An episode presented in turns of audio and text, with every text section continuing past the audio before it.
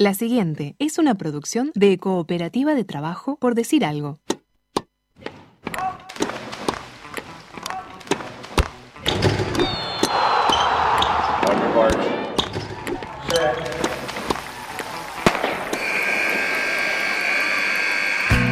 Hay deportes. Y en Por Decir Algo queremos hablar de todos. O de los que podamos desde este momento y hasta las 15. Por Decir Algo. Temporada 7. Temporada 7.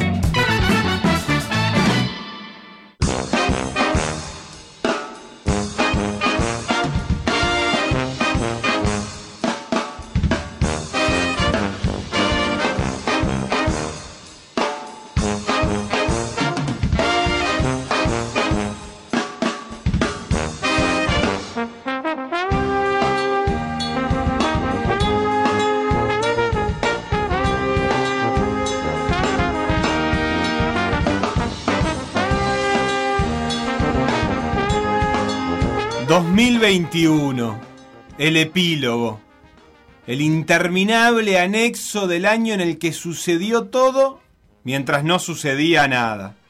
2021, el año extra, el encargado de terminar lo que no pudimos terminar cuando había que terminar. 2021, una nota al pie, un año sin carácter propio, un año donde solo sucede lo que debía suceder antes o después, o nunca. Viviremos el 2021 esperando.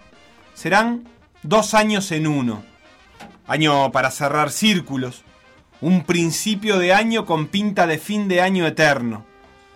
Pero el 2021 tiene algo que el 2020 no tenía. Vacunas. Y ahora nos vamos a enterar si es suficiente para salir del estado de pandemia. En el medio, vivir como se vive ahora de ojos abiertos y boca tapada.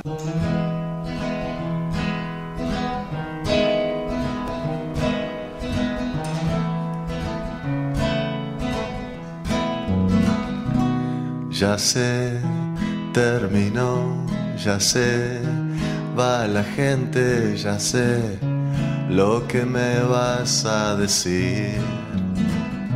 Que no hay que llorar, que son cosas que pasan. Y yo siempre El fin de semana deportivo empieza el viernes de tarde. Peñarol se juega el año, aunque recién se está terminando febrero. Los horarios pandémicos a los que nos acostumbramos. A las 5 de la tarde. Temprano para hacer de tarde, mirándolo como se puede, subiendo la radio o escondiendo la pestaña con el link del partido. El primer tiempo Peñarol es Peñarol, o sea, Torres. Pero tiene compañía. No está Gargano y Trindade asume galones. Liverpool no es Liverpool. Y lo sostiene Lentinelli con un par de atajadas. Pero el segundo tiempo la cosa cambia. Pelota al pie, juego de posición y el Toffi Figueredo manejando los hilos. Y Liverpool es un poco más Liverpool. Fue empate. El Colo Ramírez, que jugó con una camiseta donde las O eran goles y el número 70, porque siempre hay tiempo para subrayar lo obvio, y lo obvio es que se transformó en el goleador histórico del club. Historia de barrio. One Man Club. Extraño de ver por estos lados. Lares. Un jugador que por ahora solo conoce de una sola camiseta. Liverpool se va a Quito, primero de clausura. Peñarol se malhumora, le grita a la AUF sin tener muy claro qué gritar. Que le cobran más penales a favor, que los jueces se equivoquen a su favor. Se protesta por todo lo alto y se reflexiona en silencio. A la noche de viernes se termina el 2020, que en realidad es el 2021. Juega Aguada y juega Trubil. La liga eterna, la liga de los tres años, la de las burbujas, la de los abogados en primer plano y niños entrando en calor, la de, la de las declaraciones cruzadas en TV, comidilla para los chusmetas de siempre. Viernes a la noche. Y el mono Babosi tiene muchas ganas de salir campeón y si el capitán quiere, hay que hacerle caso. Trubil fue competitivo, luchó, lucha, no va arriba nunca, casi nunca. Lo empata faltando poco. 70-70, faltando menos de 4 minutos, pero pelota para Babosi, chas, solo piola, triple. Y hasta ahí llegó la reacción. El básquetbol siendo lógico, los mejores siendo los mejores. Acá, señores, Aguada campeón. Aguada bicampeón del básquetbol uruguayo. Señores, festejan los hinchas que llegaron a la Antela Arena. Final del juego. Aguada 90. Trujillo 84. Faltan todos ustedes, pero el título está en casa. Lejos de los focos y del ruido mediático, al sur del sur, en un rinconcito de la Rambla, las mujeres de Malvin alcanzan su decimoctava final consecutiva. Un logro demasiado grande como para que pase desapercibido. Curioso que una misma federación ponga a la misma hora dos instancias finales. Ellas juegan, aunque no se diga igual de fuerte que cuando ellos juegan.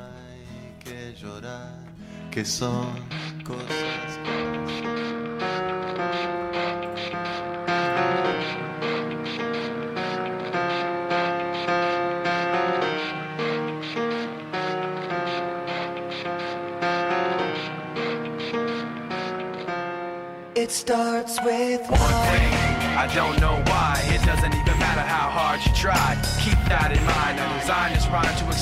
El sábado de mañana comienza con un Manchester City West Ham en TV.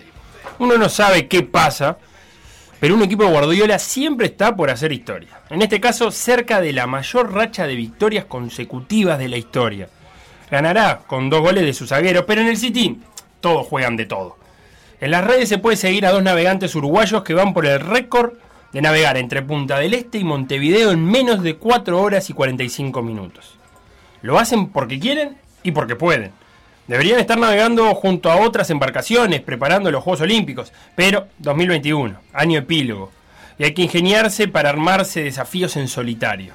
Linda mañana para navegar, dice uno desde su noveno piso con la impunidad de esas máximas que se tiran más por llenar un silencio que producto de un razonamiento científico. Domi y el oveja lo logran.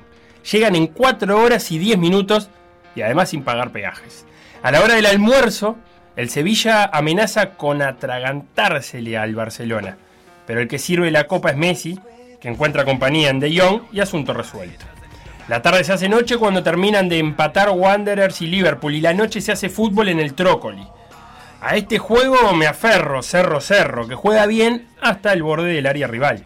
Nacional, ni eso. Pero Campo es dinamita y Vergesio es optimista.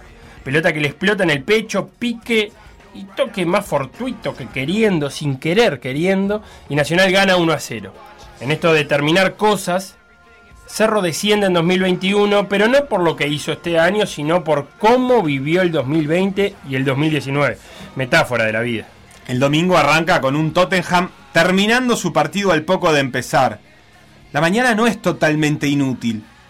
Nos sirve para recordar lo bueno que es Gareth Bale. Ni me acordaba de Gareth Bale. Nunca sabemos si juega cuando quiere o cuando puede, pero lo del domingo fue exhibición. La app del cable anuncia un Platense River. ¿Cuánto tiene que pasar para que Platense nos deje sonar como una banda de los 90? En este año, que nunca es el año que realmente es, el 2020 se hace presente de nuevo.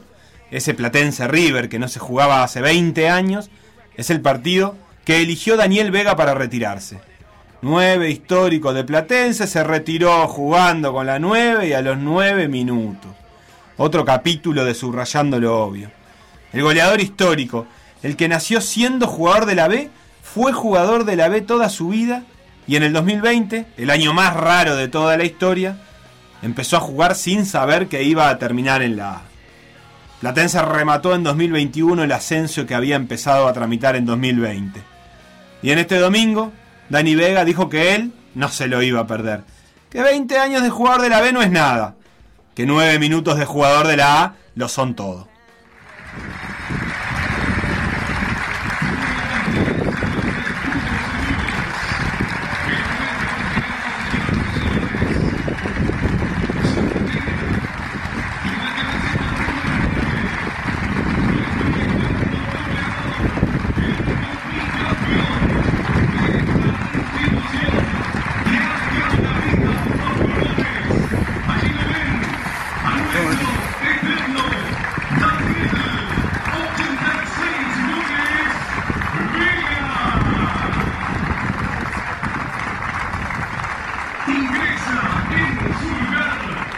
Del domingo es descensístico.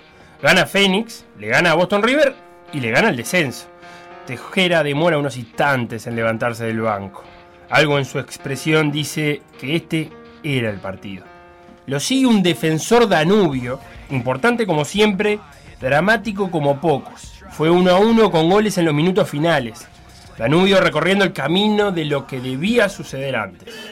48 se viene defensor Méndez, engancha el 10. Méndez el centro cabezazo. Gol Milán. Gol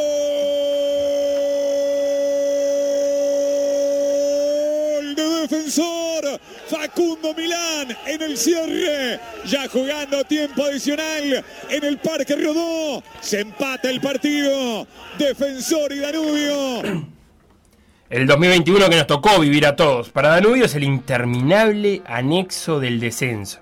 No sabe si odiar al 2020 o al 2021, o quizás a ellos y algunos años más, porque en el caso de Danubio las malas decisiones tienen más que un par de años. Malas decisiones que a veces nos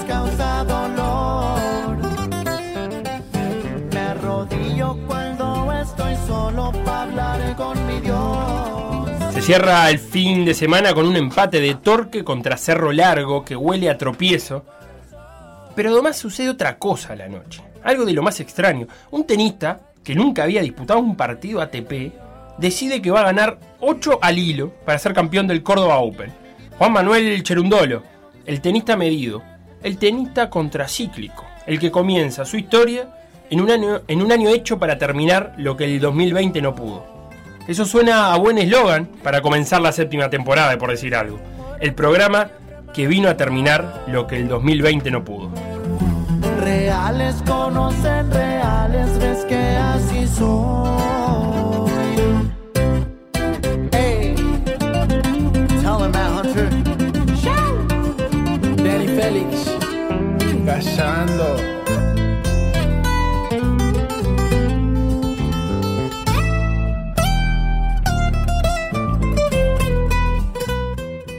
Por decir algo. Conducción. Felipe Fernández. Sebastián Moreira. Y Facundo Castro. Producción y edición. Conrado Hornos.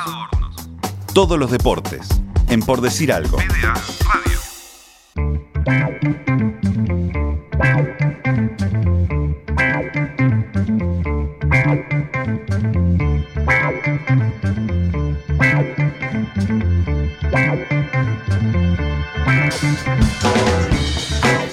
Bienvenidos a esta séptima temporada de Por Decir Algo en su edición 756 de programa, pero eh, primera de la séptima temporada. Eh, lindo para empezar a pensar cosas que van con siete, tipo la séptima maravilla, las siete vidas de los gatos y todo eso.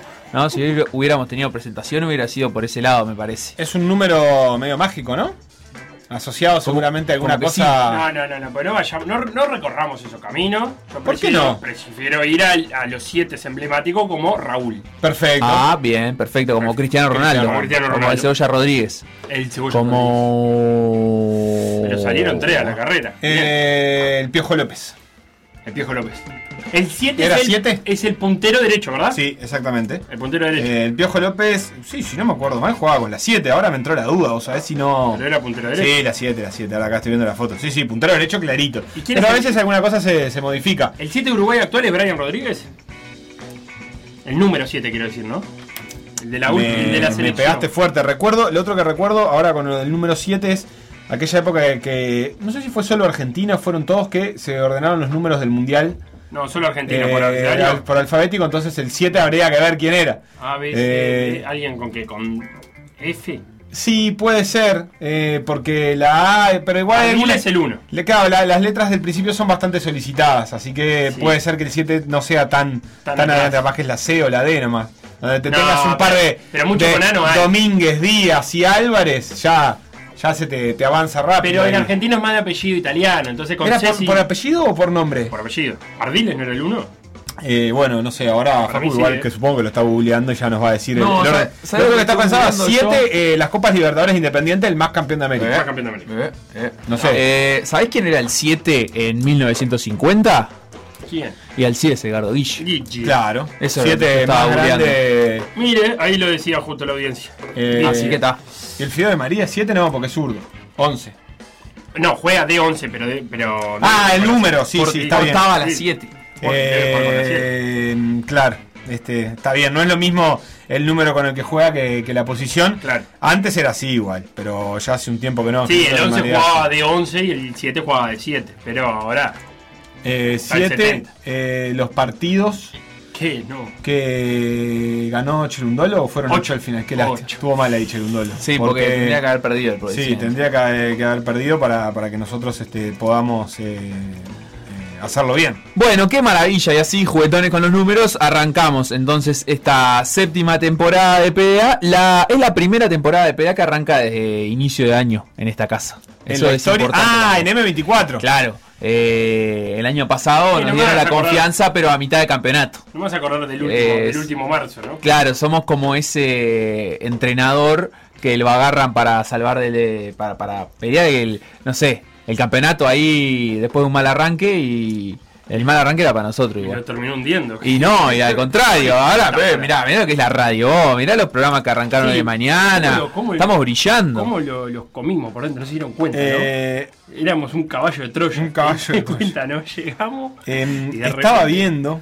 qué increíble, claro, los números. Está, no, no, no, no, no nos vamos a meter con esto. Adelante. Eh, bueno, Sigamos. nos siguen recordando Sigamos. famosos siete de la historia como, bueno, la hormiga Alzamendi, ni que hablar. Y el caballo Lambre en Urunday, no sé Uh, cuál qué jugador, el caballo grande. Eh, ¿Jugaba con las 7? Y En el parece que- no hay, parece que no hay siete sí. famosos, ¿no? Eh, no, no tengo mucho registro de siete famosos. No hay muchos números O sea, en el no hay, famoso. tiene que haber, pero la verdad es que no. Sí, cómo no.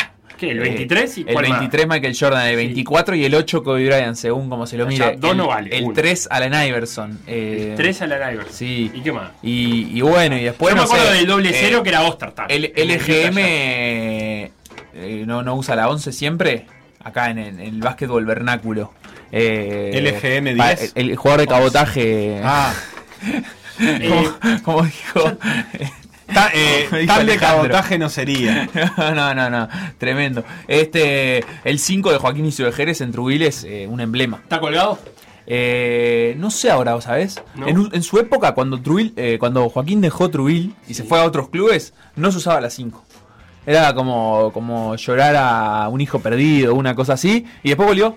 Y ahí Y- se volvió a usar la 5. Estaba colgada mientras él no estuvo en el Y club. en esta temporada nadie usó la 5. Y ahora no me acuerdo.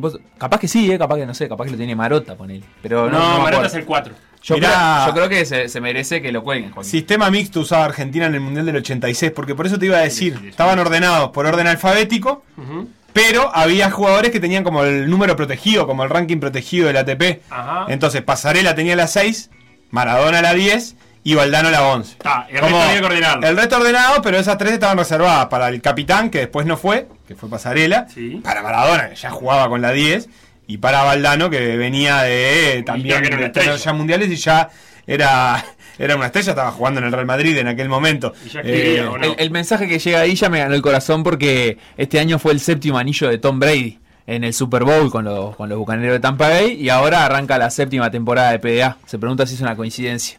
Y la verdad que sí, hasta No, que no venga, creo, eh, hasta no que venga. Tom Brady a estos micrófonos. No lo creo, eh, no será no más- lo creo. ¿Cuándo Ah, ah, eh, mañana puede ser entrevistado, ojo. Mañana, ah, o sea, Mañana va a haber un campeón en le este pidieron estudio. un campeón en entrevista y yo eh, voy a ir por él. La producción me pidió un campeón. Exacto. Y bueno, vamos a ver. Capaz que viene Tom Brady.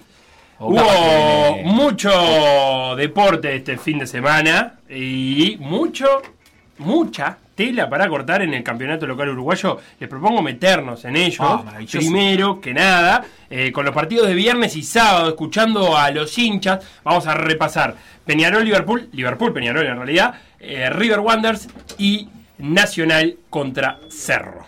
Liverpool, Peñarol.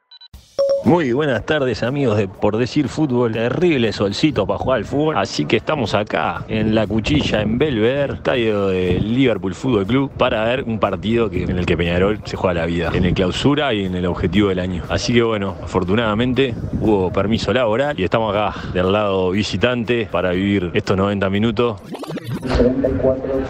Sonido ambiente de cancha, qué lindo. Locución comercial, barrial, de acá a la zona de Belvedere, Paso Molino, Colón, Lezica, divino. Eh, Peñarol va con una variante obligada, sale Gargano por quinta amarilla, va a jugar Agustín Álvarez Wallace en el eje con Trindade. Luego repetimos la banda derecha con Acosta y Giovanni. Y por izquierda, Píqueres con el Cuervo Torres. Adelante la esperanza con el Canal Álvarez y Mati Britos. Final de los primeros 45 acá en Belvedere. Peñarol gana 1 a 0 con gol del Cuervo. Facu Torres, tropo del segundo palo. Una pelota peinada por Mati Britos. Importante, fue superior en el trámite. Generó varias chances, sobre todo por el costado derecho, con llegadas de Giovanni González al fondo. Estamos bien y esperemos que, que podamos seguir así. Liverpool mantiene el invicto y la punta del campeonato después de un primer tiempo en el que la pasamos más o menos mal. En el segundo sacamos a relucir gran parte del repertorio futbolístico que tiene el equipo de Marcelo Méndez. Lo empatamos con total justicia y pudimos haberlo ganado. Un tiro en el palo de Federico Pereira. Una mancha que le cobran al Colorado Ramírez por los 10 minutos seguidos que lloró Peñarol por un faucito, por un penalcito de los que hay 35 por partido. Si cobra ese, tienen que cobrar 50 penales más. Bueno, no cobraba eso y después le cobraron mancha en la última jugada al Colo Ramírez, que era el 2-1. Bueno, jugamos otros 50 minutos difíciles de entender. Nos replegamos desde el minuto 1 del segundo tiempo. Salimos con una intensidad menor. No sé si distraídos o, o qué. Pero bueno, Liverpool se encontró con un penal. Pitó Matonte. Un resbalón de Que cae sobre el delantero de, Liverpool. El Colo Ramírez empató. Luego ellos tuvieron una chance clara. Peñarol también hizo lo suyo. Con este resultado, bueno, las posibilidades de Peñarol en clausura quedan casi hipotecadas. En la tabla anual queda esperar el resultado de Torque. Y bueno, ver qué pasa con, con Liverpool eh, hasta el final del campeonato. La nota del partido la dio nuevamente Matonte, que posiblemente por la omisión del penal a Nahuel eh, tenga un partido ahora de fase preliminar de Copa o la Rionda lo, designe para, para un internacional y así funciona esto. Bueno, mantenemos la punta, seguramente se nos acerque Nacional y Torque, pero eh, vamos a empezar la fecha 11 como punteros y, y el martes tenemos Libertadores, el domingo Danubio. Eh, está soñado el- lo que va del 2021 para el equipo. River Plate, Wanderers. Vamos a empezar así. Qué desastre Wander. Qué desastre.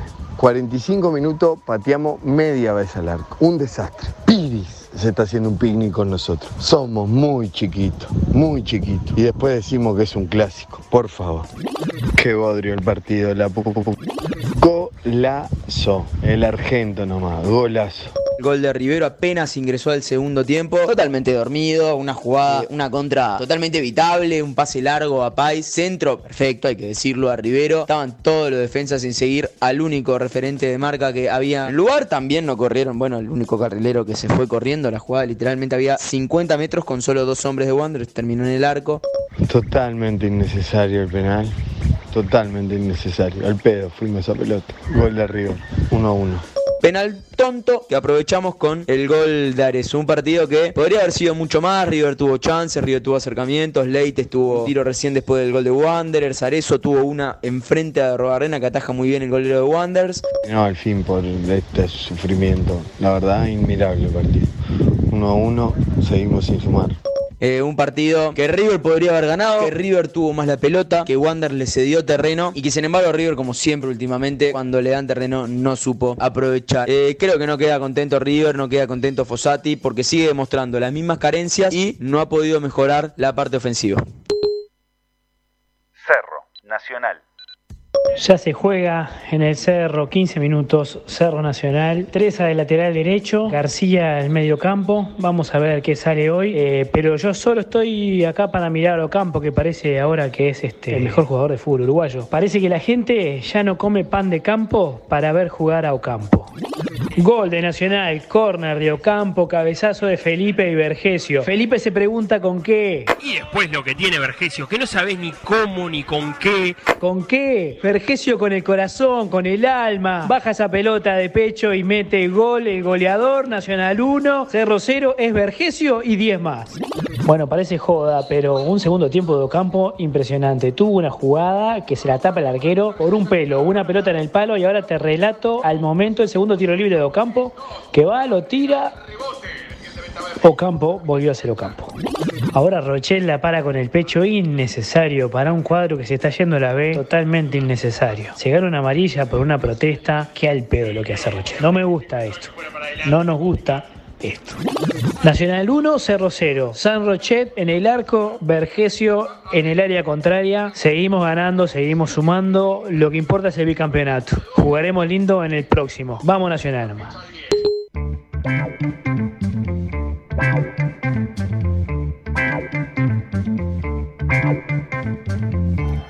Vamos con el repaso de la tabla de posiciones para empezar a ponerle números a lo que viene pasando en este torneo clausura. Eh, al día de hoy Liverpool es líder con 22 unidades, lo sigue Nacional con 20, Montevideo City Torque con 19 y Peñarol con 17. Eh, River quedó con 15 puntos, eh, Plaza Colonia está en el sexto puesto con 13 puntos, pero con un partido menos. 13 puntos también tiene Wanderers, aunque con los 10 partidos ya jugados, 12 para Fénix, 12 para Defensor, 11 para Progreso con un partido menos. Cerro, Boston River y Deportivo Maldonado 10 puntos, ahí Deportivo Maldonado tiene un partido menos. Danubio 8, Cerro Largo 6 y también con un partido menos. Rentistas cierra en este momento la tabla de posiciones con 6 puntos al igual que Cerro Largo. En la tabla anual, por lo menos las posiciones de arriba las ocupa Nacional con sus 63 puntos, 54 ya 9 de diferencia eh, para Montevideo City Torque, 53 para Peñarol, al igual que Liverpool. 47 Wanderers, 43 Rentistas con un partido menos, al igual que River Plate que tiene 43, 40 tienen Fénix y Cerro Largo 39 Defensor Sporting y 38 eh, Deportivo Maldonado con un partido menos. Hasta ahí más o menos los que tienen eh, todavía Que son casi todos. de entrar a las copas. Eh, Perdóname, pero no te quiero corregir, pero que, que mi, mi Plaza Colonia no tiene chances reales No. de entrar a la Copa. eh, Si gana, hoy juega. Hoy Claro, a las tiene un 5 de la tarde juegan. Plaza y Rentistas y, a la- y mañana a las 5 Progreso y Deportivo Maldonado. Mirá. Los que ganen de ahí los vas a tener que empezar a decir en esa tabla también y no te va a quedar nada afuera. Yo no te voy a negar la chance de Plaza Colonia, pero eh, quiero decirte que está difícil. Coincido. Eh, Nacional le Es- sacó esa ventaja a Torque un par de puntitos más porque Torque empató 0 a 0 con, con Cerro Largo. Hay un penal a favor de Torque por el empujón absurdo de un defensa de Cerro Largo que no lo cobran, que, que es maravilloso. Empecemos repasando lo que dejó el partido de Peñarol, que lo hicimos acá con, con Santi Rodríguez. Eh, Peñarol a mí me gustó mucho el primer tiempo, que lo decíamos en el sobredosis de Streaming. Lentinelli tiene un par de tapadas muy buenas contra Trindade. Eh, arriba a la derecha y abajo a la izquierda. Eh, y Torres hizo sacar la amarilla a su marcador, a Franco Romero, que estaba por ahí. Eh, y Liverpool, la verdad, que no mostró casi nada. Un- una trepada de Cándido allá con la izquierda perdida que termina definiendo al, al cuerpo de Dawson. Pero después, el segundo tiempo, me di cuenta por qué Liverpool no mostró casi nada. Liverpool jugó todo el, todo el partido, lo jugó por el lado de, abajo de la transmisión, digamos, de por donde está su técnico. Entonces, el primer tiempo buscó salir por derecha y no lo consiguió. Franco Romero avanzaba, Peñarol se paraba a mitad de cancha, Franco Romero trasladaba, eh, pero no avanzó demasiado. Ahora, el segundo tiempo cambió y el juego lo, empezó a construir desde la izquierda de su defensa. Con Almeida, apareció el Tofi Figueiredo, que el primer tiempo no, no, tenía, no tuvo demasiadas intervenciones, y ahí Liverpool, saliendo de la izquierda y usando al Tofi Figueiredo para cambiar la orientación y culminando por derecha, ah, les creó un problema gigante a Peñarol, eh, que, que el segundo tiempo, los primeros 10 minutos lo sufrió. Ahí es cuando se da el penal, un penal gigante, involuntario, pero gigante, le pisa el tobillo a Giovanni. Eh, y después sí, Peñarol reaccionó, tuvo, de nuevo apareció Lentinelli, Terán tuvo una, muy clara, una muy buena tapada de, de Lentinelli, eh, y hubo algún, algún centro de esos rastreros que la toca cualquiera y puede terminar en gol, eh, pero no, no salieron del empate, no pudo Peñarol hacer un, un segundo gol. Eh, insisto, que para mí los primeros 45 minutos de Peñarol fueron buenos, y los segundos sin ser igual de buenos que los primeros, también tuvo chances. O sea que no es, ahora si lo junto con el, con el rendimiento con Wanderers, eh, Peñarol está teniendo un mejor rendimiento que los partidos anteriores de este campeonato.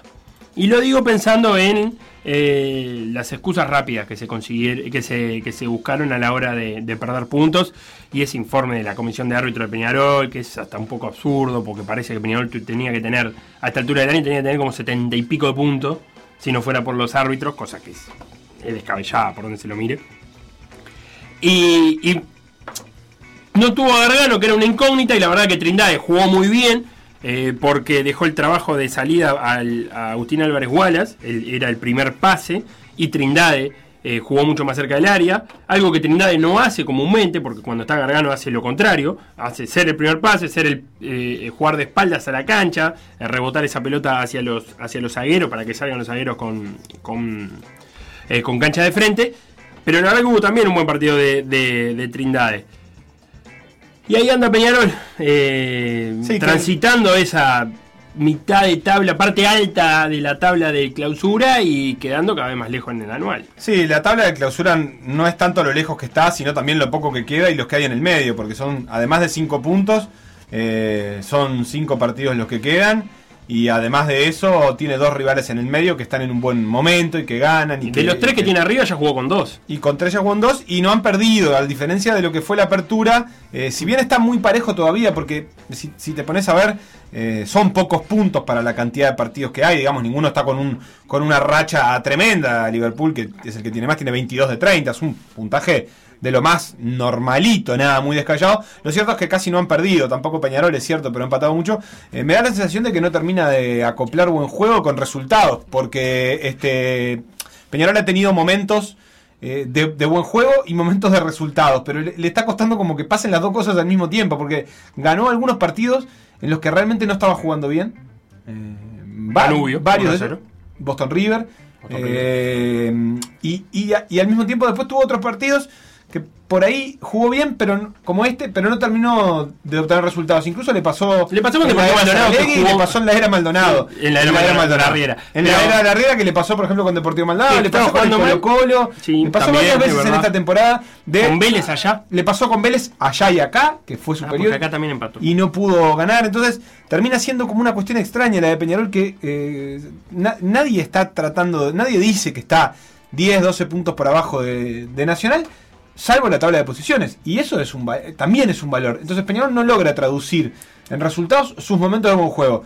Ayer, eh, bah, el viernes ya quedó lejísimos, la verdad es que tuvo esos momentos y lo había puesto en el resultado, que no era poca cosa estar ganando 1 a 0, porque para lo que significa para Peñarol, y se le termina yendo, y ahí sí se le empezó a complicar, incluso en el juego. Perfectamente Liverpool lo pudo haber ganado. Sí, con, con esa contra que dice el hincha de, de falta ofensiva, que, que es dudosa, por lo menos. por Para mí no, para mí no es FAO. me- me- me- Directamente. Sí. creo que se cobre en, en muchos lugares del mundo ese FAO. De todas maneras, más allá de eso, hubo otras situaciones donde Liverpool lo agarró mal parado y con espacio y con, con, con malas vigilancias defensivas, saliendo mal del fondo, cosas que empezaban a notar cierto, cierto desapego. Vos sabés, eh, vos sabés que lo decía en el comentario del entretiempo, eh, que 1 a 0 para este Peñarol no es diferencia, porque ya había demostrado, y me acordaba del partido con Maldon- Deportivo Maldonado, había demostrado ser capaz de hacerse daño él mismo.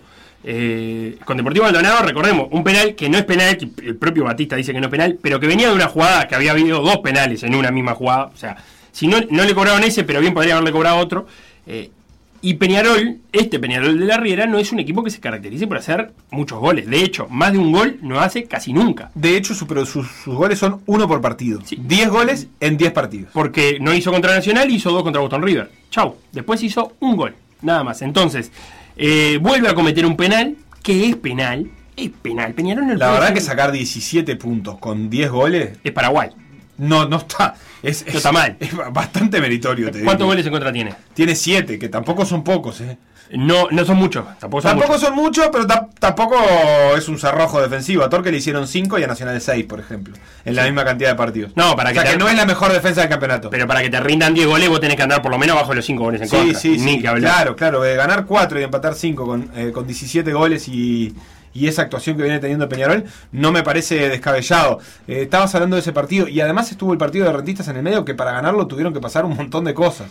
Sí. Y recién ahí Peñarol empezó a jugar bien. Entonces está, me parece, con esa con ese ciclo de, de- de no enganchar resultado con rendimiento que eh, eh, a, a mí me queda la sensación de que en este momento, y, y claro que ya me pasó esto la semana pasada y lo hablamos, yo no sé si hasta no termina siendo beneficioso para Peñarol esto de empezar a descolgarse, eh, incluso del clausura. El partido del otro día no es un partido traumático para Peñarol. No es un Bueno, partido que tira, bueno, que tira no unas sé, paladas de tierra. arriba. Porque no, pero desde la cancha no, pero desde afuera sí. Si vos terminás con tu delegado de la AUF grit- a los gritos contra el presidente de la AUF, Eh, lo hablamos con Adusto en joda el viernes sobre Ney Castillo llamando a Alonso en la mitad del defensor el Liverpool. Y acá es lo mismo.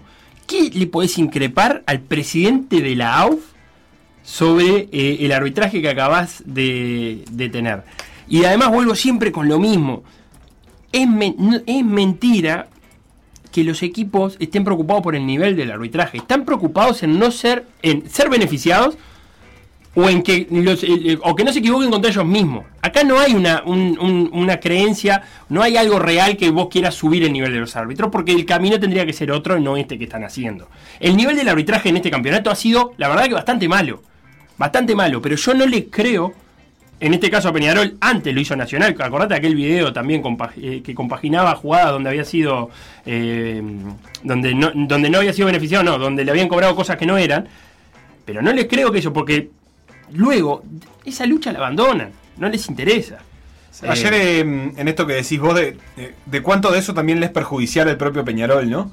Eh, en el sentido de de cuánto traslada la sensación de que estás en un problema, digamos, de que te sentís en un problema, en un, en un momento malo. Ayer escuchaba unas declaraciones de Guardiola, viejas creo, eh, que hablaba, bueno, de lo que significaba él y de lo Las que escuché. significaba ser jugador y, y ser dirigente y de lo que significaba, cuáles eran los caminos del éxito y que él sabía que no era él el que, el que hacía la diferencia, sino los jugadores. Yo nunca entre- hice un gol, dijo Yo nunca hice un gol, yo nunca atajé un penal, pero entre las cosas que decía es, se puede estar muy rápido sin jugadores top peleando, por lo menos entreverado. Y, y decía algo así como, eh, tienen, todos tienen que saber que al técnico no lo están por echar. Lo tiene que saber eh, el técnico, lo tienen que saber los jugadores, lo tienen que saber los directivos, lo tiene que saber la prensa. Y, y- me daba, me, me ponía a pensar esto de, de- de cómo lográs trasladar esa sensación de que estás bien, aunque no estés tan bien, capaz que no estás como quisieras, pero cómo haces para eh, eh, hacerle sentir a todos que están trabajando de una manera en la que, en la que está bueno seguir trabajando, trabajar sintiendo que estás siendo evaluado, que el próximo, que te van a corregir algo apenas termina el partido, o que van a acusar a otro de, de otra cosa, o de que puede ser el último o el penúltimo O que partido, per- o que el próximo es importante. Entonces es muy difícil eso, es muy difícil trabajar así y, si vos mismo te estás generando un poco ese, ese, ese problema, la verdad que no, no parece una decisión particularmente inteligente. No, no parece. Y es verdad, yo creo que la, la conclusión que tendría que sacar Peñarol eh, es que está teniendo un problema en- en los goles, está teniendo un problema porque las chances en este partido las creó. Eh, con Wander también la creó, con Rentista las creó, acordate, cuando queda con uno o con dos de más, eh, y no las convirtió. En otro partido ni siquiera las creó, con Danubio se creó muy poco, con Deportivo Maldonado casi nada. eh, pero ahora sí las está creando y no está convirtiendo. Y ahí va y, va todo como enganchado con lo que acaba de decir de, de Guardiola. Cómo vos tenés que- que transitar esto como parte de un proceso. Si vos vas a apostar al, Canario, al Canario Álvarez como 9 o si vas a apostar a otra cosa, pero tener claro ese rumbo y no empezar a disparar nombres a raíz de malos resultados, cosa que ya está ocurriendo porque ya hay nombres en la vuelta para reforzar a Peñarol. ¿Qué te pareció, Felo, alguna cosa de lo que dejó Nacional Cerro, que también lo escuchamos ahí en la voz del hincha, con una participación prolija de Ocampo y eh, Marcelo, el hincha de Nacional, hablaba de con Rochette en el área y Vergesio en el área también, pero del otro equipo, eh, y resolviendo problemas que el juego por ahí no resuelve. Sí, eh, Cerro juega muy bien, ¿eh? Juega muy bien Cerro. Eh, Lo que pasa es que no juega bien hasta el borde del área. La verdad que juega bien hasta el borde. Tuvo una chance sola peligrosa, que fue un cabezazo de Nandín, que le erra al, al arco. Eh, y después progresa muy bien en la cancha. El primer tiempo por derecha, el segundo tiempo un poco menos por izquierda. Le pasó lo mismo que a Liverpool, jugó siempre del lado de, de la tribuna donde había gente. Eh, en la derecha, cuando, cuando se volcó el, gato Tancredi con el Pichón Núñez, es interesante cuando pasó eso. Pero tampoco eso terminaba, terminaba en centros y ahí encontraba a un Roget siempre firme a la hora de salir y a Orihuela y a, Corujo también firme los dos a la hora de rechazar. A Nacional a mí me parece que, por un lado, no sabe tener la pelota con paciencia eh, y prefiere mucho más los ataques rápidos y verticales. Cuando logró hacer ataques rápidos, le fue muy bien. Cuando logró poner la pelota a espalda del lateral izquierdo de Cerro, que se llama izquierdo, que pasó por estos micrófonos, eh, y encontró a Brian Ocampo, ahí generó mucho peligro. Emiliano Martínez cerró un gol. eh, que, que era que le erra al arco, que no era tan difícil de errarle al arco, pero bueno, patea con la derecha y le rebota en la zurda. Ahí Ocampo generó peligro. Y Ocampo, yo le agrego, a lo que dice el hincha, le agrego que entre Roget y Vergesio comunica Ocampo, porque Ocampo es el, que tiene ese, ese peligro, ese cambio de ritmo eh, y esa posibilidad de, de- arrimarle la pelota un poco más cerca a, a Vergesio. Y lo que tiene Nacional también es eso, un córner. Ocampo había tirado tres córner el primer tiempo. Uno a ras del suelo, uno por afuera y otro al primer palo. Mal porque en, ninguno de ellos pasó algo. Y en este primer córner lo tira el primer palo y ahí no sé si Felipe Carballo se aviva o se conversa en el entretiempo y peina la pelota en el primer escalón. Yo decía en el comentario, no hay nada que, eh, que desordene más en un córner que una peinada. Te desordena las marcas por donde quieras. Y después, Vergesio siendo Vergesio, yo en, en la cancha me quedó la duda con quién había entrado porque había visto que eso era un pique alto, lento, pero alto, terminó metiendo en un ángulo. Le rebota en el pecho y después le tira, eso bien de nueve goleador, que le tira la pierna con lo que puede, termina pegándole con el borde externo y, y sacándosela al, al defensor de Cerro que estaba en ese primer palo. Después de eso tuvo una pelota en el palo de Ocampo, tuvo un mano a mano que saca muy bien eh, Formento a Ocampo. Eh, entonces termina Nacional con cuatro, gol, cuatro chances de gol claras, sin jugar, sin tener la pelota, pero jugando a lo que Nacional quiere. Y para cerrar el comentario, eh, menciona parte de, de la jugada de Roget. A mí en la cancha me dio gesto innecesario, viéndolo por repetición. La verdad que lo entiendo mucho más a Roget, que era una pelota muy suave que no quiso agarrar de primera. La paró de pecho como para quemar unos segundos más, para no quemarse el agarre. Yo creo que lo podría haber resuelto agarrando esa pelota y tirándose al suelo, algo que los arqueros hacen mucho. En la cancha me dio la misma sensación que Tancredi. Viendo la repetición me di cuenta que Michael Cabrera, que es el que lo va a presionar para agarrar la pelota, lo presiona y se va, ni siquiera le dice algo. Viste que a veces pasa, que, si, vos entendés que, que el arquero está sobrando, el que lo va a apretar lo increpa, le hace un foul, se le tira arriba.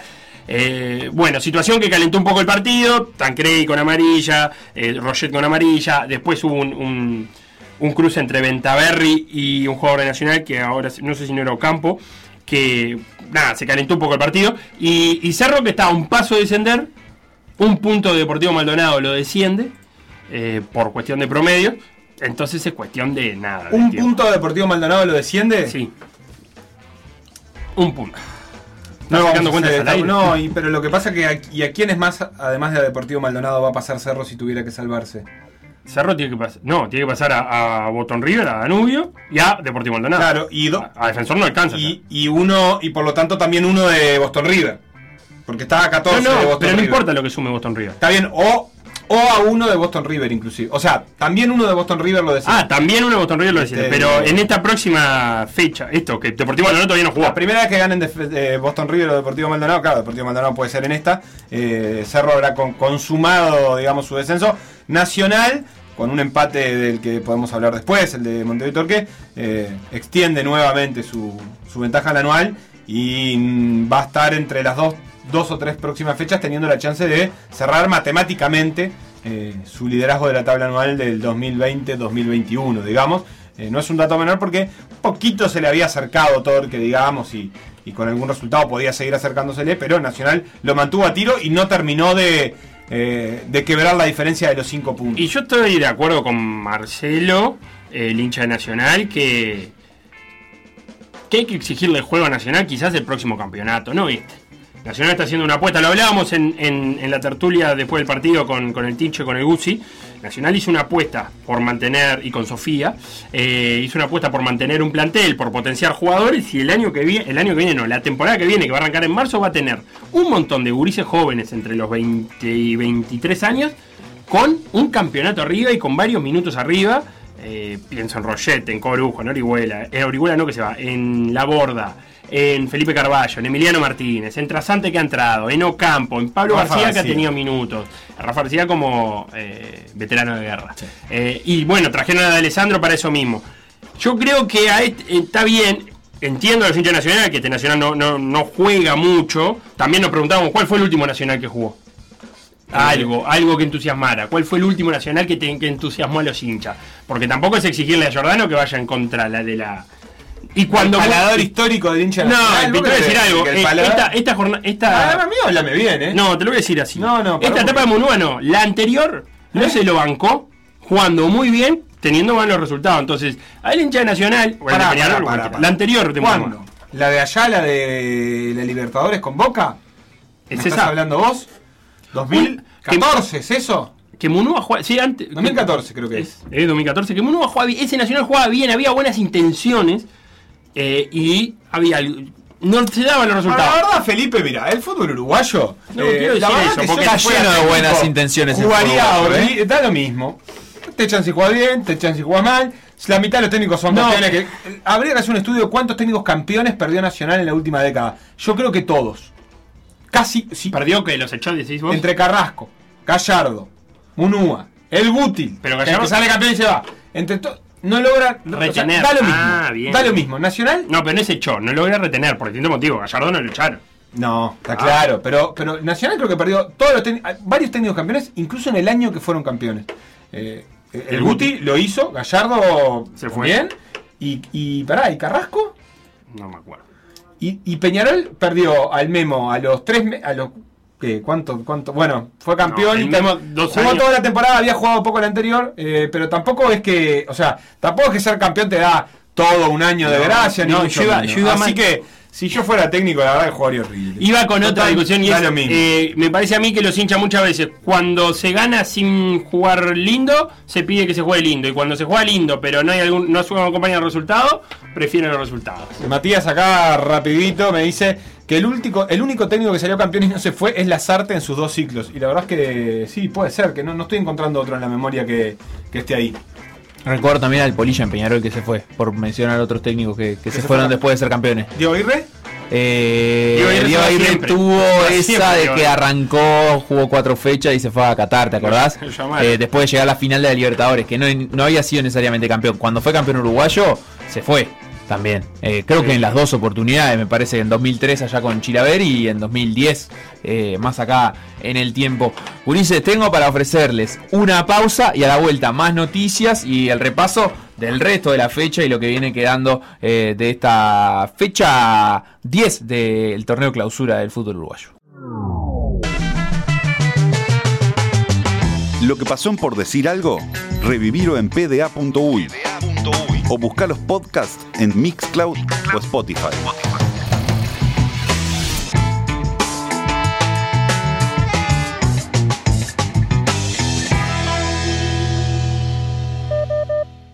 Por decir algo. Por decir algo.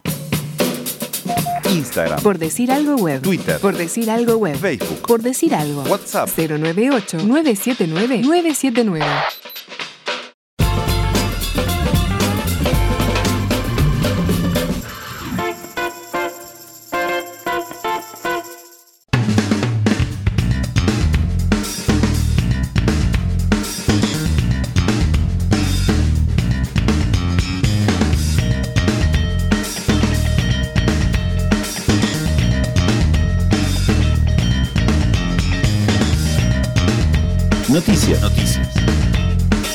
Este sábado la dupla olímpica de Pablo De Facio y Dominique Nuppel consiguió un nuevo récord en la náutica uruguaya. Los veleristas recorrieron en Sunacra 17 la distancia que une Punta del Este y Montevideo en 4 horas 10 minutos y 12 segundos. Mejoraron el registro anterior que era de 4 horas 45 minutos. En un velero monocasco timoneado en aquella oportunidad por Ricardo Fabini. Fueron esta vez unas 60 millas, eh, eso es en línea recta, en realidad terminan siendo más obviamente porque no viajan en línea recta, 111 kilómetros son más o menos, eh, con una alta exigencia, sobre todo en esa última hora y media cuando les tocó navegar a un promedio de 20 nudos, es decir, unas 20 millas por hora, casi Eh, no es 40 nada, kilómetros eso por no es hora. exagerado. Eh, la verdad que Yo sí. tenía un Fusca que iba como a 70, mucho más que eso. En esas condiciones es un barco exigente físicamente y ambos contaron que terminaron de navegar con varios calambres y cansancio muscular. Al llegar a tierra hablaron con PDA y acá está un poquito de lo que decían. Salimos un poquito más tarde por algunos problemas técnicos y, y bueno, eso a lo largo de la travesía hizo que nos quedemos sin viento ahí después de Piriápolis. Nada, después de pasar la calma de Piriápolis, eh, aumentó, empezó a aumentar el viento progresivamente. y sabíamos que el pronóstico era que iba a entrar sudeste, fuerte. Entonces, en realidad, quizás estábamos más preocupados por no agarrar tanto viento fuerte, que ahí sí es más difícil el barco, que, que por no romper el récord. Fue emocionante. Eh, por, ya no, cuando llegamos no sabíamos todavía el, el tiempo, pero ya el hecho de haber realizado la travesía con las condiciones fuertes, llega un momento que el, que el cuerpo te dice no doy más y vos lo tenés que convencer mentalmente al cuerpo de, de- de seguir dándole para adelante. Y ta, yo creo que fue más eso, demostrarnos a nosotros mismos de que, de que siempre se puede ir un poquito más y llegar. Siempre para el atleta, en realidad, el trazarse un objetivo y siempre está bueno y está bueno cumplirlo, ¿no? Eh, te quedas satisfecho, ¿no? Que estás, re- realizaste lo que querías. Podría no salir, pero bueno, como dice Domi, empujamos mucho para, para que salga y a pesar de la calma y todo, lo que sí pasó en el medio es que tuvimos que meterle en el último trayecto, que en verdad habíamos planificado un poco al revés. Sí, un- una, una frase de a bordo fue, bueno, ahora tenemos que meter pata, no podemos regalar nada. Ahora el Oveja y Domi se preparan para navegar en la Semana Olímpica Francesa. Felo va a ser en Gieres en el mes de abril. Después competirán en Japón en junio y finalmente los Juegos Olímpicos a fines de julio. Noticias. Noticias. Hay un Nobel campeón en el circuito ATP, Juan Manuel Cherundolo, argentino, 19 añitos, ganó el Córdoba Open, un torneo 250. Lo curioso es que Juan Manuel nunca había disputado. Los 500, los Bueno, eh, Fede, Gran Fede. Fede, Fede, tranquilo, Fede. Eh, no había disputado un solo torneo ATP. Venía del mundo de los challenge, eh, los torneos para juveniles, ITF y todas esas cosas. Ganó los tres partidos de la cual y se metió en el cuadro principal. El primero despachó a Thiago Wild, que es una promesa brasileña. Luego a Kekmanovic, que no lo tenía, pero está número 42 del ranking, Facundo. Mirá lo que te Opa. estás enterando. Después vino Thiago Monteiro en cuarto de final y Federico Coria en las semis. La final fue contra el español Ramos Vinola, que supo ser top 20 del mundo en sus mejores épocas, pero le ganó Cherundolo en tres sets, 6-0, 2-6, 6-2. Cherundolo comenzó el torneo como 335 del mundo y lo terminó 181. Es el primer argentino en ganar un torneo ATP en su debut y el más joven desde Guillermo Coria en 2001. Gracias La Nación por todos esos datos. Todavía, dijo Cherundolo, no puedo creer lo que hice. Estoy muerto de cansancio y muy contento al mismo tiempo. No sé qué pensar. Ah, usted no piensa, chiquilín, ah, que para pensar hay tiempo. Usted dedíquese a jugar, a la pelotita. Noticias. Noticias. 2021, haciendo cosas de 2020, Felos. Campeonato Nacional de Ruta de Ciclismo Masculino, hablamos. Cerro Largo, dando la cara por el deporte, pedal. Allá se organizó 180 kilómetros entre Quebrada de los Cuervos y llegada en Cerros de Amaro. El campeón fue Roderick Asconegui, del Club Ciclista Fénix, con un tiempo de 4 horas y 21 minutos. eh, como si fuera de Punta del Este a Montevideo navegando, ¿Viste? pero en bici. Eh, llegó solo y un minuto después llegaron Anderson Maldonado y Pablo Pintos, ambos del Unión 33 Vergara. En sub-23 se impuso Gabriel Ochoa de Audax, en sub-18 Pablo Bonilla de la Unión 33 Vergara y entre los más chicos de la sub-16 Ciro Pérez del Club Ciclista Maldonado. Esto no es más que otro sarao en el que te has colado con un traje alquilao. Ni siquiera me han nominado cuando paso a su lado. ¿Qué coño le ha pasado? Antes venían a verte, ahora no pueden ni verte. Antes estabas al dente, pisabas mucho más fuerte. Antes venían a verte, ahora no pueden ni verte. Antes estabas al dente, pisabas mucho más fuerte. Me hace tanto que tenías la portada En tu teta, mi frase tatuada Ahora tengo que esperar en la entrada. Ya no hay VIP ni mesa reservada. Ya no, ya no, ya no. La gente piensa en ti como algo que pasó. Delirio de grandeza, sueños de ambición. ¿Cómo era que empezaba mi última canción? No sé Esto no es más que otro sarao en el que te has colado con un traje alquilao. Ni siquiera me han nominado cuando paso a su lado. ¿Qué coño le ha pasado? Antes venían a verte, ahora no pueden ni verte. Antes estabas al dente, pisabas mucho más fuerte. Antes venían a verte, ahora no pueden ni verte. Antes estabas al dente, haces mucho más fuerte. Pucho, dale, vamos, vámonos. Un mueble en mitad de la pista. Expectativas las justas. Número uno en las listas. 7 de abril 2000 nunca. Un mueble en mitad de la pista. Expectativas las justas. Número uno en las listas. El 7 de abril 2000 nunca. ¿Qué coño me ha pasado? Vaya un saludo grande a Mario Sillar del otro lado de la cordillera Oh, que nos saluda bueno. por la séptima temporada. Y un saludo grande a, a Felipe que está con él almorzando porque Mario va evangelizando eh, escuchas de PDA en Chile. Va captando y dice, mira, tenés que escuchar este programa. Y allá, tenemos que tener más contenido chileno. Tenemos que hablar más a ellos. ¿Te parece? Escuchamos Jorge Drexler con... C- tiro no me te una columnita, weón. Eso, vos te estuviste allá. Eh, Jorge Drexler con Z Tangana y donde me miren feo les paso todo el disco, un tema por semana, porque está muy bueno. ¿Lo escuchaste, Sebastián? Sí. El último disco de Z Tangana. Impresionante. Un trapero español. No, una locura. Canta con mucha gente invitada. Ah, muy bueno. No vos. viste nada, pero no sabés qué bueno que está en serio. No, no, muy bueno. Tiene, cierra el disco con Calamaro. es como una película barra, vide- pa- barra videoclip, digamos. O sea, tiene continuidad en los distintos videos que grabó con distintos invitados. Sí, eh, no, solo el de Drexler y Calamaro. Ah, ¿solo ese? Sí, porque después hay otros que no tienen mucho que ver. O yo no los entendí, capaz que la tienen y yo no la entendí. eh, Ah, la como que historia. muy rebuscada. Sí, capaz que no entendí. Pero canta con los Gypsy King. Uh, impresionante. ¿Sí? ¿No? Bueno, Z Tangana, recomiendo. El madrileño se llama el disco. Y esta canción se llama Nominado con Drexler. Bien, vamos a meternos en el fútbol del domingo. Si les parece que hubo partidos, tenemos para escuchar cómo lo vieron los hinchas de Boston River Phoenix y de Danubio Defensor. Phoenix, Boston River.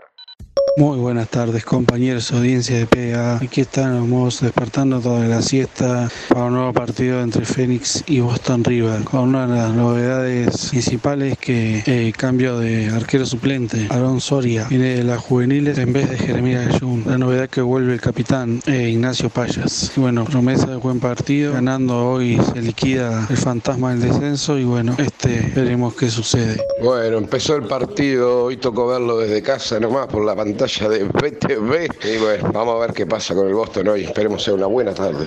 Oh, Canovio. Arrancó el Agustín, eh. Tempranito. 1 a 0.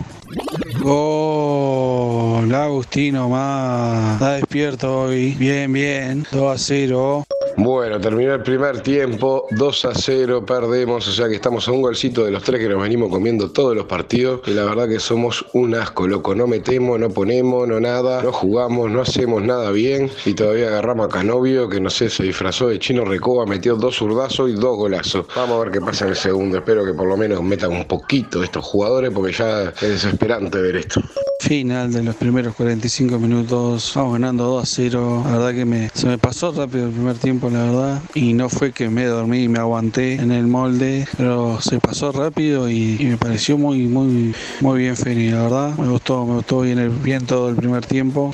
Bueno, gol, gol, gol, golazo de Alberti, de Alberti, bien Alberti. Gol, alguien que por lo menos mete algo parecido a un partido de fútbol, golazo de Alberti. 11 minutos nos ponemos 2 a 1, vamos a ver, vamos a ver qué pasa, vamos arriba el Boston. Bueno, aprovechando el cambio, los cambios en 71 de partido, eh, les deseo mucha suerte. Barra querida, mañana empieza la séptima temporada de Por Decir Algo. Y bueno, este, espero que no nos echen, che, no hagan recortes. Eh, está bueno esto, que hagan participar a, los hinchas, digamos, que antes de la pandemia íbamos a todos lados, después de la pandemia lo seguimos acompañando a nuestros equipos y bueno, este, lo mejor, che, vamos arriba. ¿eh? Terminó el partido en el Capurro, volvimos a perder, volvimos a no jugar a nada, volvimos a no correr, volvimos a recibir goles y la verdad que esto es un asco. Un gol ahí de Alberti que nos puso en partido, pero nos duró cinco minutos la ilusión porque después lo mismo de siempre. No sé qué pasa con este equipo, o sea, no puede cambiar tanto desde las primeras tres fechas hasta ahora, hace seis, siete partidos que venimos perdiendo y así es muy difícil saberse del descenso. Ningún cuadro se podría saber de descenso perdiendo tantos partidos seguidos. Así que bueno, está muy fea, vamos a ver qué pasa y esperemos que bueno, por lo menos la ilusión es lo último que se pierde, dice. Vamos arriba el Boston.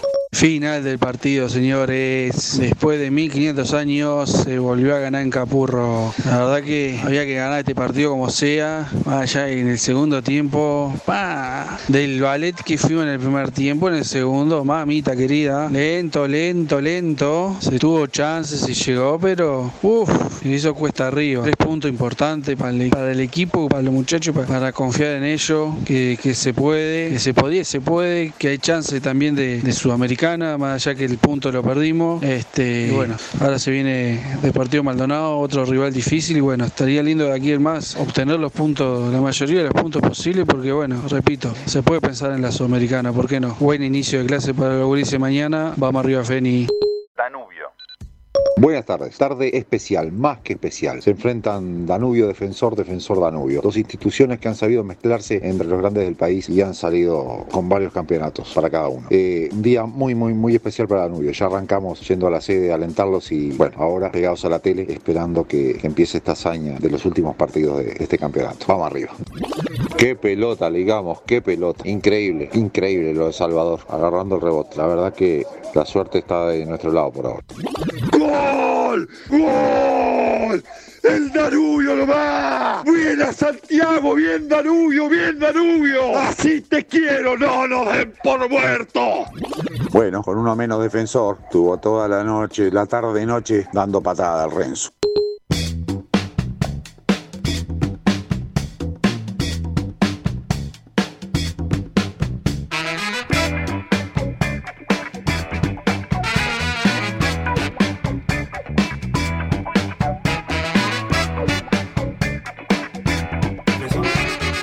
Resultados hasta el día de hoy: eh, Liverpool 1, Peñarol 1, River Plate 1, Wanderers 1, eh, Nacional 1, Cerro 0, Fénix 2, Boston River 1, Defensor 1, Danubio 1, Montevideo City Torque, Cerro Largo 0 a 0. Muchos empates en esta décima fecha del El torneo de clausura. Eh, Plaza Colonia Rentista jugarán hoy a las 17 horas, al igual que eh, Progreso Deportivo Maldonado, que jugarán a las 17 horas, pero de mañana, martes 2 de marzo. En la ¿cómo tabla del descenso? descenso, Felipe, eh, te paso una particularidad. Nacional, líder de la tabla del descenso, tiene un promedio de 2.000000000 Ah, puntos por partido. no, o un sea, dato que estaba precisando. y no, es que vos mirás todos los promedios y no hay ningún equipo que tenga un promedio redondo. Entonces, nada, de última, eh, es una, una curiosidad. Pero esto no le importa a nadie porque Nacional no está en la conversación por el descenso. Los que están en esa charla son Cerro, último, con 62 puntos. Danubio, penúltimo, con 72 puntos. Y Boston River en ese antepenúltimo puesto con 76 puntos. Hasta ahí los tres que están descendiendo hasta el momento. Los tres con la misma cantidad de partidos jugados, 69. Eh, Defensor Sporting, que también tiene 69 partidos jugados, tiene 84 puntos. 8 más que Boston River, 12 más que Danubio, su rival de turno en la jornada de ayer. Eh, arriba de Defensor Sporting en el decimosegundo puesto, eh, y este hay que calcularlo por promedio. Deportivo Maldonado tiene 1.226, eh, que es un poquito más que el 1.217 de Defensor Sporting, así que por ahora eh, Deportivo Maldonado también se está salvando, aunque tiene un partido menos que va a afrontar, como decíamos, mañana eh, contra Progreso. Ya un poco más tranquilo, Fénix 88 puntos, o sea, 4 más que Defensor Sporting y 12 más que Boston River, que es el primero que, de los que está descendiendo. 2 en 15 por jugar. Plaza Colonia 90, Wander 93, River Bien. 94 y Quedan eso mismo, quedan 15 puntos por jugar. Fénix le sacó 12 a Boston River en esa victoria. Me parece que, que ya no tiene nada que hacer. Así que esto es entre 4 y por eso está en el estudio Santiago Díaz. ¿Cómo estás? Bien, bien. ¿Cómo pasaste el domingo de noche? Y la, la verdad que fue medio montaña rusa el partido, ¿no? Porque hay un gol de Danubio en el minuto 87. Sí, 85 creo. que fue. 85 y el empate de defensor. 93. Eh, Sí, in, extremis, se- diría el tincho. Claro, y aparte, no solo se, bueno, se complicaba un poco la tabla, pero se complicaba también los ánimos, me imagino yo, para terminar el campeonato si, si perdía defensor ayer. Sí, sí, ni que hablar, ni que hablar. Este, quedaba mm, a 7 de Boston River, digamos, defensor, si perdía, y Danubio se le ponía a 9. Y tenían que jugar y todavía Boston River y defensor, ¿no? Eh, la situación era más compleja. Yo creo que ahora mantuvo los 12 con Danubio, le lleva 8 a Boston River, todavía tiene que jugar con Boston River, pero yo creo que ahora la posición es mucho más desahogada. El gran problema de defensor es que no gana. O Dos partidos en la era Gregorio es el, Solamente el balance. Que ganó a Plaza y a Peñarol. A Peñarol le ganó los tres partidos de- Del año. Del año. Hay, hay quienes dicen que Y con Danubio empató los tres. Con Danubio empató los tres, sí. En este fue el, el único que jugó mejor que Danubio. En los dos anteriores había jugado claramente mejor Danubio, que habían empatado 0 a 0 en Jardines. Yo creo que ayer jugó claramente mejor defensor. Pero bueno. Y Chazo tuvo un par de intervenciones Sí, eh, in y- extremis. Hay una pelota de saca Coelho el primer tiempo. Sí, que es en el tremenda, palo después. sí. ¿no? O sea, hubo dos tiros en los palos, un cabezazo de Coelho que no, no, no- inexplicablemente no puede, no puede darle bien. Otra media vuelta de Coelho que la tira por arriba. Ha tenido problemas en el 9 defensor, en la posición de 9. Y bueno, eh, primero trajo a Colombini, ¿no? Después tenía Coelho. Este. Tuvo el Chino Navarro. El Chino Navarro y ahora Milán, que aparece como, como cuarta figura y que le. que Y le- Chávez también, ¿no? Y bueno, y Chávez, que no, yo creo que no es nueve, pero bueno, sí, también ha jugado en esa posición. O sea, son cinco jugadores que ya mencionamos. Y Defensor termina teniendo en- una campaña con Gregorio que no es para nada distinta de la que tuvo con Orfila, No, no, para quien nada. fue muy castigado, sobre todo de lo discursivo, que no estuvo tanto, y Gregorio creo que ya, ahora sí ya superó la cantidad de partidos de Orfila hace ya un tiempo, y no obtiene mejores resultados, ni tampoco mucho mejor rendimiento. Mirá, son, equipos muy distintos. Yo creo que Orfila tenía picos altos y picos muy bajos y Gregorio más sólido, digamos, ¿no? Más estable, pero sin picos tan altos. Y, y- y la gran dificultad de los dos es la regularidad y la, y la capacidad de obtener victorias. No, no, no tienen victorias, ¿viste? Ganan muy poquitos. Defensor creo que ganó 8 partidos en todo el año. Exactamente, O sea, Defensor ganó 8 partidos en todo el año, empató 15. Y nunca ganó dos partidos seguidos, o sea, nunca encontró una estabilidad, una racha que le permita, bueno, ahora sí, zafás del descenso y juegas más tranquilo. Y bueno, y por eso está sufriendo tanto. Y le perdonan la vida un poco los que vienen atrás también. Boston Porque River no termina ninguno de acercársele. Pero Boston River perdió creo que siete seguidos. Sí, arrancó primero de clausura. Acordate que dijimos se le, va. Se le va a complicar a Defensor si Boston River mantiene esta racha. Sí. Y después perdió todo. Bueno, pero por eso te digo, pero si Boston River de esos siete hubiera ganado tres, Defensor estaba casi en la B. Sí, una cosa que no, que no creo que no es tan común es que los tres equipos que están en el descenso son los supuesto. tres que están en la- últimos en la tabla anual. En otro orden, pero Boston River, Cerro y Danubio son los tres equipos que menos sumaron en el anual. A veces pasa que uno de los que está en el descenso está descenso por una campaña vieja, la campaña del año pasado, y tenés que pelearla contra un equipo que ahora está bien en realidad y que está recuperando. Y eso por ahí es más difícil. En este caso, a Defensor no le está pasando. La verdad es que está peleando con los que peor jugaron también este año y que son los que van a Sí. descender si todo se mantiene así. Y capaz que eso es lo, también le da una ventaja, que son equipos que no están en buena forma. Sí, eh, Defensor en el anual no está tan mal, digamos, ¿no? Porque está ahí a mitad de tabla. Está décimo. Sí, está décimo, son, bueno, sí, está a mitad de tabla hacia abajo, ¿no? Y, y lo otro que se ha dado en esta campaña es que los tres equipos que vienen de la B han hecho buenas campañas. Rentistas y Torque ni que hablar. Rentistas campeón, Torque peleando el anual, o sea, eso no es normal. Que además son las dos sociedades anónimas deportivas, ¿no? O sea que también eso hay que tenerlo en Las cuenta. tres, si querés, ¿no? La- las tres. Y Deportivo Maldonado, que no, que, que por ahí todavía no está zafado del descenso, todavía no zafó, pero, pero que también no hizo una muy buena campaña y está en vías de. Yo creo que es la gran apuesta de Danubio, ¿no? Eh, Deportivo Maldonado. Eh, sí. a esta altura. Necesita necesita cazar a dos, evidentemente Danubio. Uno tendría que ser Boston River, que está a cuatro. Eh, en ese sentido, el punto de ayer lo acercó un poco a Boston. Una cosa que me impresionó un poco del partido de ayer fue eh, una especie de. Era un partido muy tenso, llegó al final siendo un partido muy tenso, pero al mismo tiempo con unas desatenciones defensivas muy grandes. Me sorprendió eh, el, el empate de defensor. La tranquilidad con la que estaba marcando Danubio, una pelota que le tiran a la mitad de la cancha, que hay un primer intento por no dejarla salir rápido, que le cuesta una amarilla a Paiva, fue, si no me equivoco. Sí, Paiva. Eh, casi que razonable lo que hizo Paiva en el sentido de cortar el, el vértigo ese.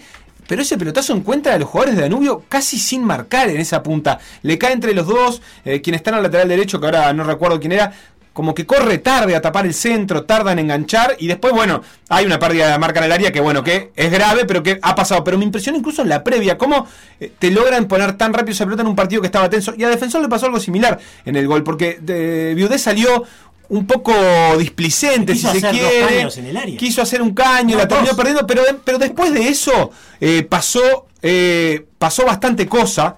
Igual no había vuelto a la actitud defensiva de defensor, Sí, porque sí, sí, sí. un tiro muy, muy básico del Puma que se termina desviando y termina entrando Mederos totalmente solo. O sea que a pesar de esa tensión, y me parece que eso habla también del momento de los equipos, que en un momento así, aún en un momento así, no puedas tener la concentración para defender jugadas concretas de una manera un poco más prolija. Generar que el gol venga por un mérito más grande del rival. Sí, sí, por algo están en donde están, ¿no? Eh, justamente, o sea, eso marca claramente la posición que tienen en la tabla. En el gol de Danubio me parece que lo que pasó estaba que está toda la defensa corrida hacia la tribuna oficial, ¿no? Porque Ceballos estaba con, con el jugador que estaba en el centro y quedó solo Medero por el otro lado, porque el zaguero no estaba, entonces tuvo que cerrarte, cerrarse Ceballos y llegó ahí el, el gol. Y lo otro, lo que vos decías, no te pueden cabecear en el último minuto to- toda la toda la jugada, ¿no? Toda la jugada, pero que te cabeceen en el último minuto ahí con esa libertad es increíble, ¿no? Al lado del arquero aparte. Sí, y, y cuando el, el- sí, yo no sé si ahí Chazo no tenía que estar un par de pasitos más adelante. Puede ser, sí, Porque y tiene marca, o sea que. Yo creo que seguramente la jugada fue tan rápida. O sea, eh, tres segundos antes, de- eh, Danubio, defensor, tenía la, estaba tirando un tiro libre en la mitad de la cancha del rival. Y tres segundos después Sí, había un sí. tipo solo tirando el centro. En, jugándote. Danubio, si ganaba ayer, eh, esa victoria en la hora, era un, estaba casi que igual de lejos.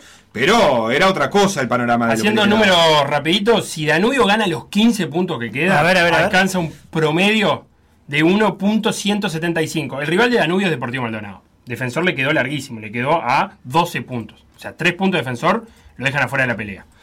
Eh, si gana todo, Danubio llega a 1.175. Deportivo Maldonado para superar ese promedio tiene que hacer 6 puntos. De los 6 partidos que le quedan, porque le queda jugar hoy. Claro, hoy juega, eh, juega mañana. Mañana juega, ¿no? Sí, contra eh, Progreso. Contra Progreso. Sí. Eh, así que, si gana todo Danubio, obliga a Deportivo Maldonado a hacer 6 puntos. Es muy raro pensar que Danubio vaya a hacer 15 puntos. Vamos a empezar por ahí, pero ta, ese es el, como el escenario más optimista para Danubio. Aún así, si, si Deportivo Maldonado hace más de 6 puntos, desciende. Y lo dijiste claramente eh, en relación a lo que es la, la situación de Danubio, clarísimo. Muy bien, hasta acá el repaso del fútbol. Yo- Muchas gracias, Santi. ¿eh? Mucha Gracias, gracias. Ah, claro, vos venís. eh, Bueno, ¿cómo. ¿Cómo estás para hoy? Y estoy Eh, todo pronto. espectacular, con una motivación tremenda. Ahí ya estábamos con Belén y con Andrés. este, El vestuario de- Tenemos una cantidad de sorpresas impresionantes. Sí, ¿no? Creo, creo que tienen que estar del otro lado. Ustedes y los que están. Nosotros ya Ah, estábamos del del otro lado. Nosotros de aquel lado, otro lado. perfecto. Ah, de Pero mirando, lado. vos decís físicamente. Presente físico. Y- ¿Va a haber como una performance de ustedes, y- digamos? Sí, y va a haber canapé, todo. todo Ah, sí. Ah, pero yo por comida me quedo. Ah, usted, usted, Está chequeado. usted Castro, sabe cómo. Por decir algo. PDA.uy. Seguinos en Facebook, Instagram, Twitter o Spotify. Todos los deportes en M24 97.9 FM Montevideo 102.5 FM Maldonado. PDA Radio. PDA Radio.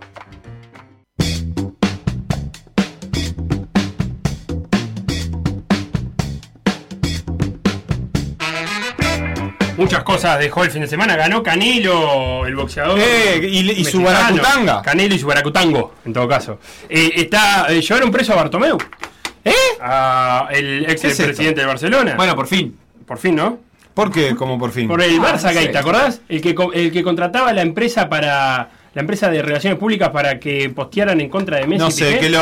Tremendo, que no, que me escriba Maxi y me lo confirme él desde allá. Yo no Sí, creo en no, tu, y el, el CEO de en la tu empresa- información el así CEO nomás. de esa empresa uruguayo. ¿No te acordás? Lo hablamos esto. Sí, ya lo hablamos. Bueno, pero lo tenemos que hablar en otro momento porque también hubo campeón de básquetbol Facundo eh, Castro. Salió campeón Aguada con una final eh, con un Babosi exuberante, exultante. Sí, sí, la verdad que sí. eh, te lo diría hasta con sorpresa. Porque si bien. Porque jugó por arriba de su número para empezar. No, no, no, no, no es ajeno a nadie que el Mono Magosi es un gran jugador de básquetbol, pero que se hubiera tenido que poner el cuadro al hombro en los momentos decisivos del partido, no sé si era lo que estábamos esperando del Mono Magosi. Y que fuera el.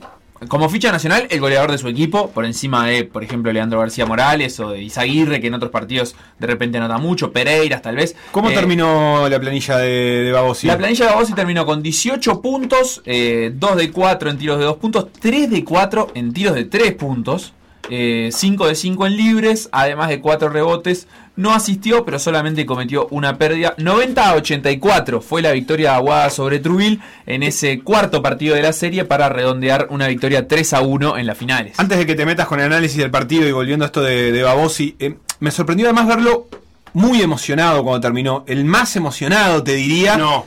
¿No? Leandro García Morales. No quiero, bueno, no, no era para hacer una competencia, pero cuando terminó el partido en el momento exacto, eh, Babosi se derrumbó al piso Sí, con emoción, no con alegría. Alegría tu, eh, eh, García Morales tuvo un momento de alegría, o- otros tuvieron unos momentos mm, un poco burocráticos, me pareció. Sobre todo los extranjeros no era una derrocha. No, pero sí, lo, Está bien, lo lo que voy es que gusta Babossi este se vino, ¿eh? se vino al piso, se, Sí, se derrumbó. Yo no sé si. ¿Qué es, qué es primero? Si eh, la, la, la importancia de ser campeón con un gran partido tuyo hace que el final eh, te encuentre emocionado porque es un partido consagratorio, o eh, había una motivación particular que lo hizo jugar con esa emoción que se transformó en un buen partido durante todo, durante todo el, el encuentro. Pero la verdad que me, me impresionó verlo así, me, me dio alegría también, porque la verdad que es un jugador que me, me cae bien, me gusta, que ha tenido siempre una regularidad y que se maneja en una línea. Pasó por los este, micrófonos, PDA. por, por- por También por- supuesto. también por eso. Eh, eso hace que me caiga todavía mejor. Pero me sorprendió esa, esa, ese vínculo con el festejo que tuvo Babossi, que no, no siempre sucede. Sí, la verdad es que eh, no, no sé en particular qué rodea a, su vida personal como para que eh, estuviera así de emocionado. Sí es cierto que además fue una liga muy larga, con muchos eh, dimes y diretes, que se fue estirando más de lo normal. Babossi es padre de mellizos, eh, eso también lo celebró en sus redes eh, después de ganar el título porque se pudo volver a reunir con sus hijos. O sea, también era un sacrificio muy grande que estaba haciendo el mono Babossi de estar separado de dos bebés. O sea, estamos hablando, cuando digo es padre de mellizos, es recientemente padre de, mellizos, son dos eh, hijos chicos. Entonces, nada, supongo que todo eso le agrega. Y si tuviera que adivinar, y creo que ese también era el, motivo de, la emoción de Leandro García Morales, era eh, en ese vínculo especial que ellos tienen como compañeros, que, se llevan muy bien, que, eh, digamos, transitaron eh, un camino, o, lo que fue en estos últimos años, un camino difícil, sobre todo para Leandro, lo transitaron juntos. Creo que también es, eso emociona a la hora de llegar con un éxito al final de ese camino. Por más que para Leandro y para todos sus compañeros y el equipo, eh, lo importante era, eh, digamos, de- desde el punto de vista humano, poder tenerlo a Leandro de vuelta, jugando, recuperado,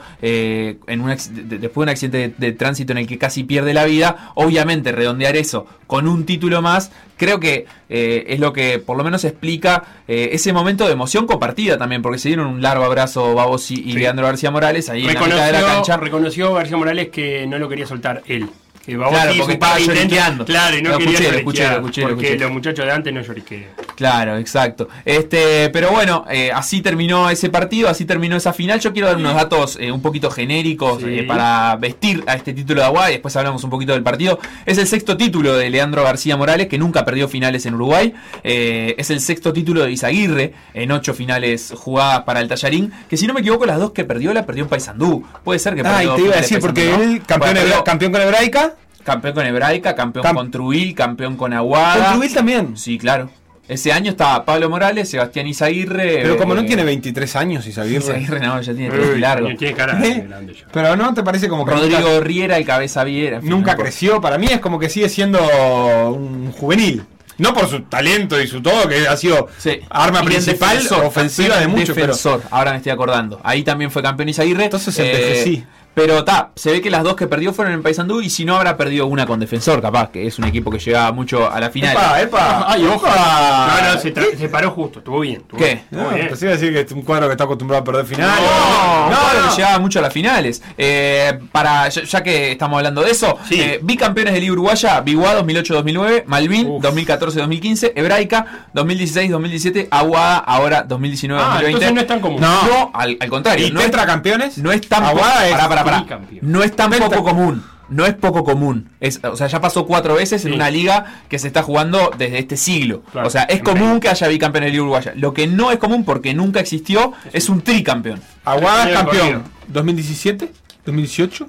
No, No. 2018, 2019, 2020, 2021. Ah, por los años Durante que esos jugó. cuatro años jugó partidos Nah. el, el Aguada campeón. Nah. Yo solo eso te No, quiero tiene decir. razón, Eh, tiene razón. Transitó el año 2019 como campeón, transitó el año 2020 como campeón y es ¿Cuándo campeón es la última vez que hubo un campeón que no se llamaba Aguada? Eh, el 2018. Exacto. Malvin. O 2019 en realidad. No, no, Marzo 2018. 2019. No.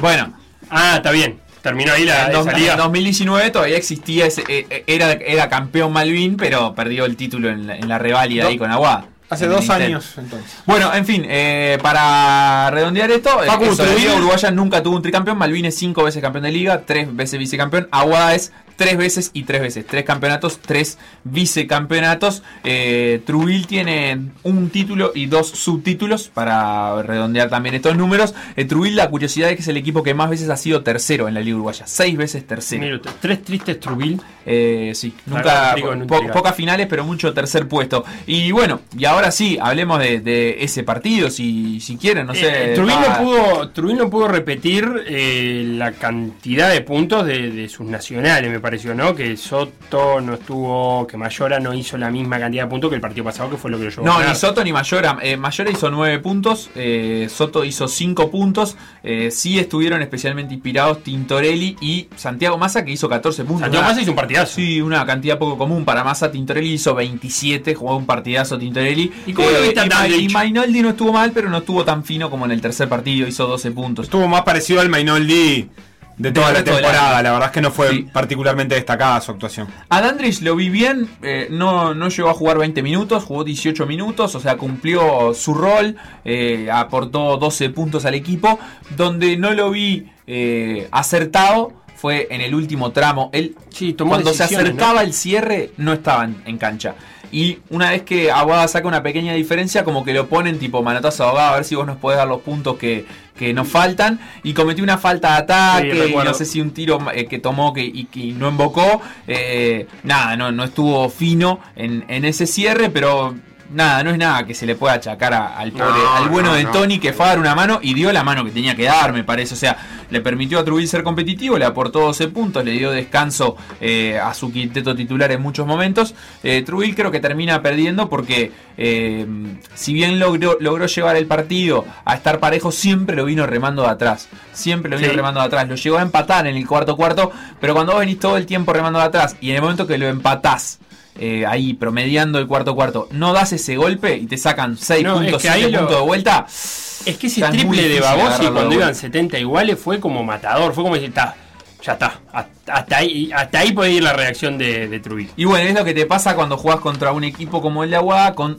tanta categoría. O sea, jugadores con excelente técnica individual y con un camino recorrido en sus carreras muy grande que, que les da la experiencia y la espalda para afrontar esos momentos. Reproche de Trubil ninguno. Eh, quizás el no haber podido competir a, a buen nivel el primer partido, haber tenido un- un- unos lapsus que le permitieron a Aguada Sí, darle, darle bastante, bastante aire a ese partido.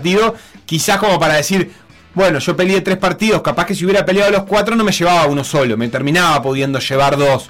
Este, en, en finales que este no fue particularmente apretado, pero bueno, llegar a los últimos cinco empatados, obviamente habla de un final eh, parejo, y ese final no lo pudo disputar Turbin en el partido, quizás eso, pero después eh, no es un reproche en términos de lo que significaba el plantel de cada uno, en lo que significó el transcurso de la, de la serie para cada uno, porque obviamente estar 2 a 0 es una situación muy difícil, eh, y, y, y Trubil estuvo a una pelota de ganar el segundo partido, ganó el tercero y perdió el cuarto por poquito, este, con, con este, con este aire del final, lo perdió en los últimos tres minutos, así que en ese sentido, un panorama bastante tranquilizador para Trubil. Sí, de alguna manera como que eh, quedó oculta la duda que se había generado tras el primer partido, que era, che, ¿y Trubil merecía estar en esta final? Porque la verdad es que Trubil es cierto, avanzó por el lado fácil del cuadro, entre comillas, cuando Urunday eliminó a Malvin. Cuando Urunday eliminó a Malvin, ese lado del cuadro, Trubil le ganó a Hebraica, era un rival difícil, pero no era eh, un Hebraica tan fuerte como ha sido en otros años. Y del otro lado se estaban eh, disputando ese lado del cuadro, digamos, eh, equipos poderosos. Eh, para empezar, Nacional y Aguada, que eran dos de los grandes favoritos. Olimpia, que había sido el primero de la fase regular. Y bueno, y Defensor Sporting, que era un equipo también bien armado. O sea, eran eh, cuatro equipos con, chapa de, candidatos o de posibles aspirantes al título desde el inicio de la liga. Y a Trubil a Urunday les tocó el otro lado del cuadro. Lo hicieron bien en lo que les tocó. El Trubil pudo llegar a finales. En esa primera final no compitió y eso había dejado como cierto temor de si podía competir Trubil. Ahora hay que ver qué puede ofrecer este mismo plantel y lo mismo con Aguada, ¿no? Eh, en esta liga especial que se viene, que arranca en marzo y que va a terminar en junio. O sea, va a ser una liga eh, especial y express. Cipiada, ahí toda comprimida. Sí, sí, sí, una belleza. La verdad es que tienen eh, estos equipos una linda chance de arrancar eh, con buen pie porque ya vienen con rodaje, que es algo que los demás equipos eh, una ventaja que no, no- no tienen los otros. Hasta aquí, eh, por decir algo de lunes. La planchita de Belén Zorrilla está pidiendo paso. Y no me refiero plancha que Belén. a, ¡Ey, ey! a- a alguna tipo de actitud, sino a que hoy viene con luquete de peluquería. Sí, no, Ah, eh, no y para no, menos. Y no amerita menos. menos. Mirá lo que son los pompones rojos de Santiago Díaz. ¿Y ya lo- los canapellos llegaron? ¿Cómo? ¿Cómo está? Bueno, hasta acá el- por decir algo de lunes quedó mucha cosa en el tintero que iremos repasando la semana. Mañana, entrevista con uno de los campeones. Sí, sí, sí, con uno de los campeones de Aguada. Eh, esperaremos hasta mañana para develar el nombre. Ustedes quedan con todo por la misma plata con integración nueva. Hasta aquí. Chau, chau.